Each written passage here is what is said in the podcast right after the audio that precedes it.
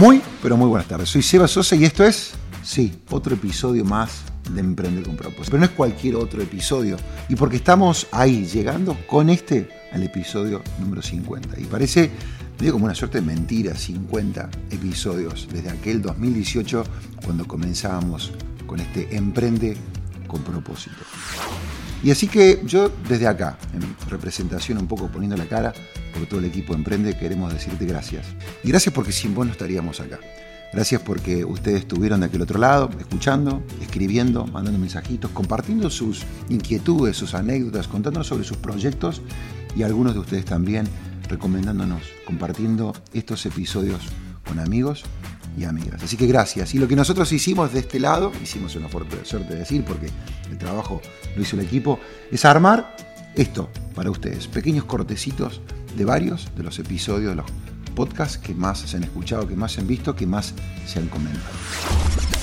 Así que si les parece bien, habiendo hecho esta pequeña introducción, vamos a, dar comienzo al, primer tema eh, que queremos tocar en esta primera edición.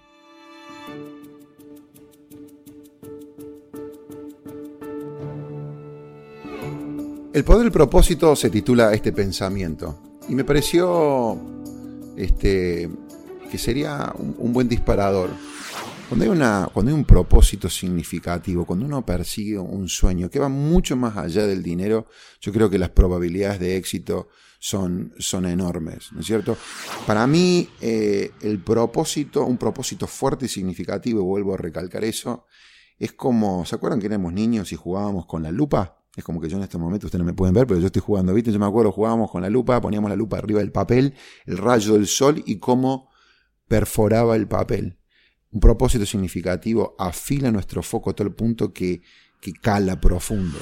Yo creo que el propósito nos ayuda a, podríamos decirlo, a no perdernos, a, a no, viste, a seguir con los pies sobre la tierra, a ser humanos.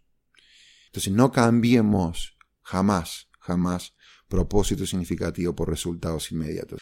¿Cómo, ¿Cuál es un secreto, por ejemplo, o un tip que yo les podría dar? Rodeate de personas que vos consideres que este, no están yendo por ese lugar. Porque es la mejor manera. Somos a la larga eh, la media o el promedio de las personas que nos rodean. Podcast número 41, Valores y Tecnología. Mateo querido, hay 360 millones de personas en el mundo a las que o les cuesta un montón o les es prácticamente imposible. Y podemos hablar de productos y servicios, pero también podemos hablar de derechos. Pero también podemos hablar de derechos. una persona sorda no puede denunciar, no puede hacer una consulta médica en un hospital público y un larguísimo etcétera. Y de, digamos, a mí me da bronca porque digo, acabamos de hacer un auto autónomo que ganó un mundial de robótica. Hoy, en este momento, mientras vos y yo estamos conversando, sabemos que hay un rover en Marte sacando fotos de forma autónoma y mandándolas a la Tierra, pero un sordo no puede hacer un trámite pero un sordo no puede hacer un trámite. Y yo produzco Háblalo simplemente con el objetivo que la usen los alumnos de mi vieja. Y bueno, hoy me dijo que se fue un poco de las manos eso, eh, siendo que hoy ya no ayuda solamente a sordos, ayuda también a personas con parálisis cerebral, esclerosis lateral amiotrófica, fascias, traqueotomías, trastorno del espectro autista. Y ayuda y mucho a, más. a unas cuantas personas, además, digamos, de las personas que están en el aula de tu vieja. Y la idea era que ayudara a 30 y hoy ayuda a 125 mil, o sea que un poco se, se creció. Es una de las aplicaciones inclusivas más usadas en el mundo.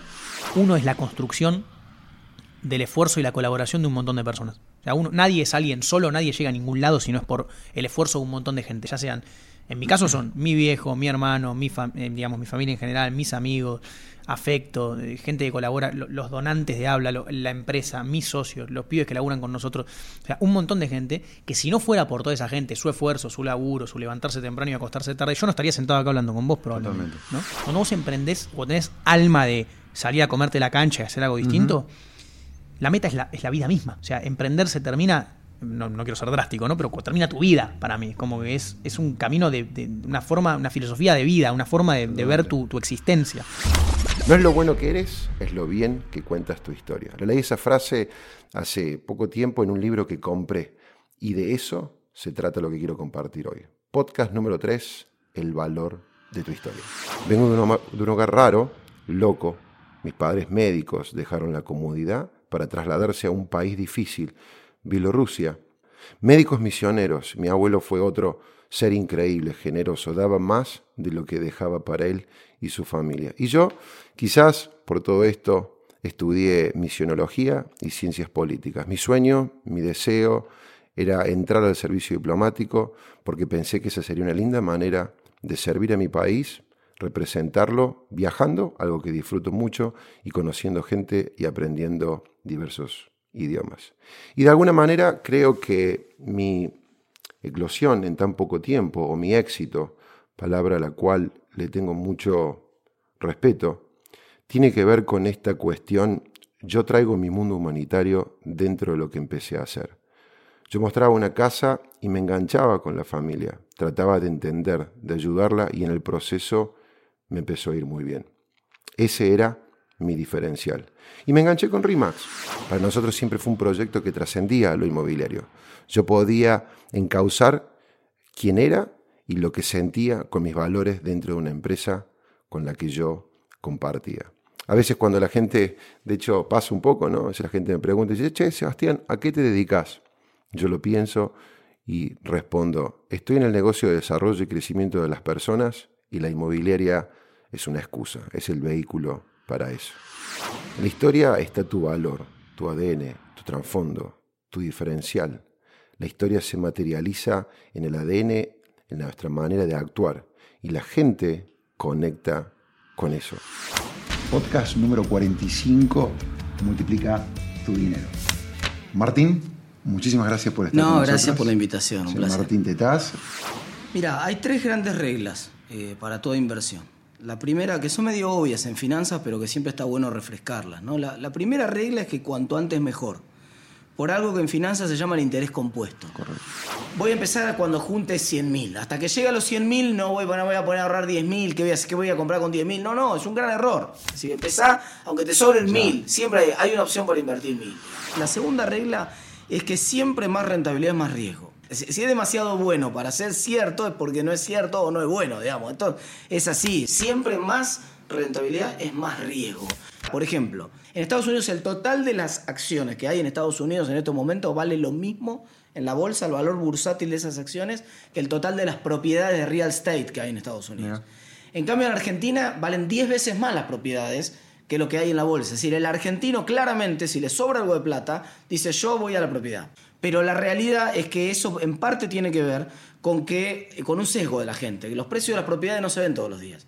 Vos ves los precios publicados, pero no ves los precios realizados. Y el tercer punto de las finanzas, número uno, regla número uno, es que hay que diversificar. Diversificar quiere decir tratar de cubrirse de algunos riesgos. El ejemplo obvio del libro de texto de, la facultad es si compras acciones de una empresa que vende bronceadores, también comprar alguna que venda paraguas, ¿no? Porque entonces uno de los dos eventos van a ocurrir y vos estás y es contraintuitivo porque puedes decir, pero ¿cómo? Eh, una de las dos cosas no va a pasar, con una de las dos voy a perder seguro. Bueno, es que alguna cosa va a pasar efectivamente y vos a te estás cubriendo así. Podcast número 2 le hemos puesto título Un negocio a 35.000 pies de altura. El avión entre más arriba vuela, menos combustible consume y más rápido va, porque allá arriba, a esa altura, hay menos resistencia.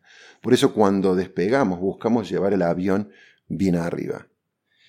Y ahí, mientras que yo lo escuchaba, dije, mira qué parecido es a nuestro negocio, ¿no? ¿Cuántos emprendedores inmobiliarios dentro y fuera de la empresa se conforman con volar bajo, a 7.000 pies de altura, cuando podrían estar volando a 35.000 pies? Y vuelvo entonces a la conversación con mi suegro.